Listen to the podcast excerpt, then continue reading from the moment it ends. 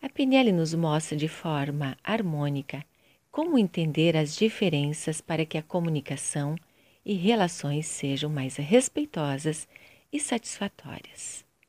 Você sabia que existem três modalidades de relações? Quais? Primeiro, o visual, baseado em tudo que vejo. Segundo, o auditivo, em tudo aquilo que ouço e falo. E terceiro, o sinestésico, aquilo que sinto, que é o tato, olfato e paladar. Mas o que isto tem a ver? Eis o segredo. Me acompanhe numa experimentação. Quantas imagens tem ao seu redor? Centenas? Milhares? Pois é, o visual será muito, mas muito rápido. Por isso terá uma tendência à pressão alta e ele também respirará mais no peito, de forma bem curtinha. E quantos sons você ouve conscientemente agora? Menos que as imagens, não é? Então, o auditivo será mais calmo que o visual e terá uma tendência à pressão normal. A sua respiração é mais na altura das costelas. E quantas sensações você está sentindo conscientemente agora? Menos que os sons e muito menos que as imagens. Então, o sinestésico será bem mais calmo que os anteriores. Tendência à pressão baixa e a respiração é abdominal. Quais são os valores importantes para o visual? Organização e limpeza.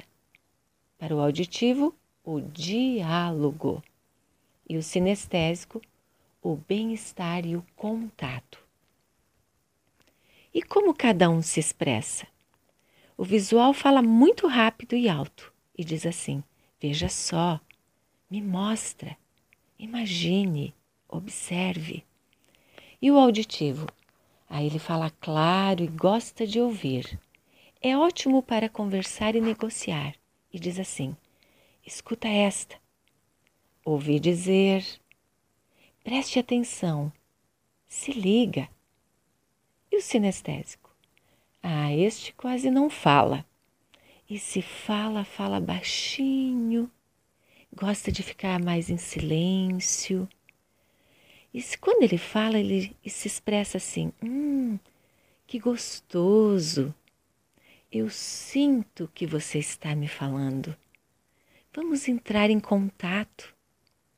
Você está pegando o que eu estou dizendo? Interessante, não é? E como cada um se relaciona. O visual precisa ver o outro bem arrumado e não é chegado em muito abraço. Ele pode se relacionar até pela internet, postando filmes, imagens. E o auditivo precisa conversar o tempo todo.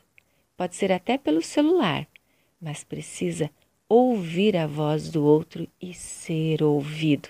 Gosta de elogios. E o sinestésico? Ah, este precisa de abraço, quanto mais melhor. Por isso, precisa de contato bem pertinho, a distância não funciona. Ele gosta de carinho, dar e receber. Então, já está se percebendo vamos perceber que o auditivo e o sinestésico não se preocupam com a aparência. Eles são até meio bagunçados, mas são bem mais afetivos que o visual. E no trabalho, como que funciona? O visual precisa ver o produto, ler o manual e a bula, imaginar o resultado. O auditivo precisa que alguém explique tudo, gosta de ouvir Gosta também de ouvir o som do produto, como é feito e qual será o resultado disto tudo. E o sinestésico? Este precisa do test drive. Ele precisa tocar, experimentar, se sentir usando. Então, temos todos os cana canais, mas um ou dois serão mais atuantes e um não. Assim vamos percebendo qual que nos traz mais dificuldade de entender o outro ou até mesmo ser entendidos. Você pode aflorar todos. Qual você sente mais afinidade? E qual você precisa desenvolver mais?